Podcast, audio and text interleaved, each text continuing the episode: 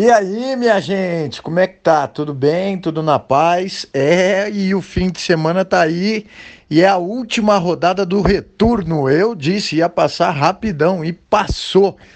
Então, a partir deste domingo, sobram quatro times no segundo turno.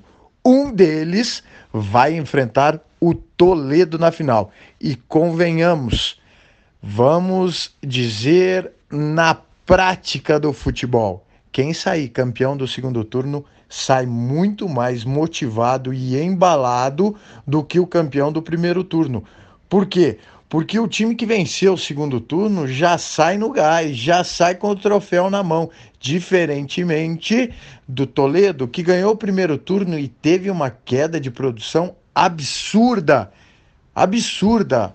O Toledo fez os últimos quatro jogos jogos que não se comparam com o que o Toledo fez no primeiro turno.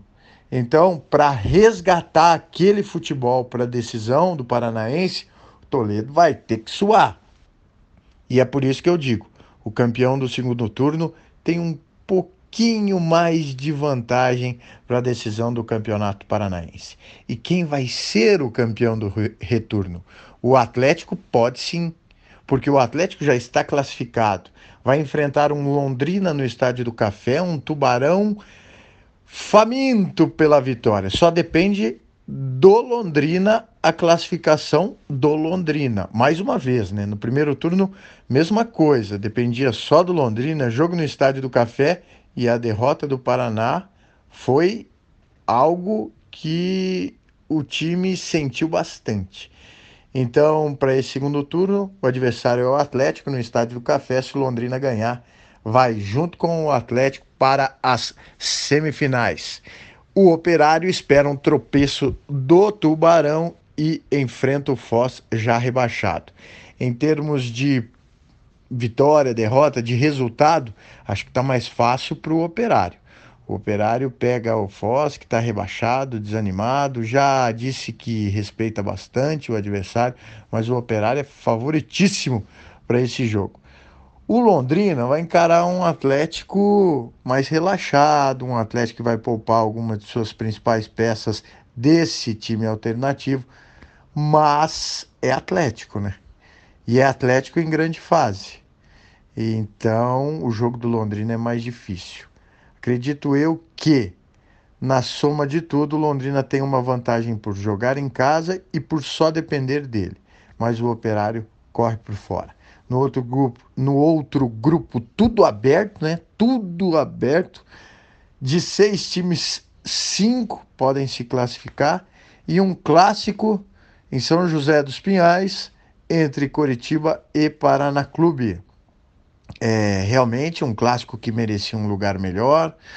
É, vamos ver o que vai acontecer, mas é um clássico que vai definir um dos classificados ou nenhum, né?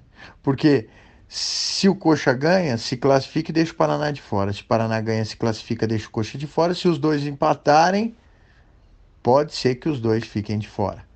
Então a gente fica de olho nessa partida. Acredito que, pelo que fez durante o campeonato, Coxa e Paraná se equivalem. Os dois times realmente não fizeram boas campanhas. O Curitiba, assim que chegou o Humberto Louser, na primeira e na segunda rodada do retorno, me pareceu num momento de recuperação, mas logo em seguida duas partidas, duas decepções, uma derrota para o Cascavel CR e um empate em casa com o Rio Branco, com um jogador a mais.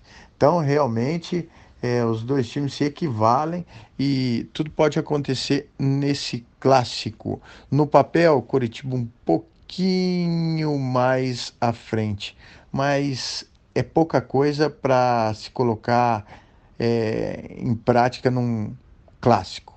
Então, eu acho que vão em forças de igualdade. Vai ser legal, vai ser emocionante, todos os jogos no mesmo horário, definindo aí os semifinalistas do retorno do Paranaense. Vai ser um fim de semana de decisões ou jogos decisivos, né? Teremos a decisão do segundo turno do Carioca, que é a Taça Rio, entre Flamengo e Vasco. Teremos já as semifinais do Paulista com São Paulo e Palmeiras, Santos e Corinthians. É o primeiro jogo da semifinal. Teremos jogos decisivos também em outros estaduais. Teremos a Fórmula 1, segundo GP da temporada, GP do Bahrein. As coisas estão se acertando para Ferrari, mas ainda é muito cedo para lançar quem vai ser favorito. Claro que não deve ficar longe ali de Mercedes e de Ferrari, de Vettel, de Leclerc, de Bottas e, claro, dele, super campeão, mega campeão, Lewis Hamilton. Claro que no Globo Esporte a gente mostra isso e no site também tem muita Fórmula 1.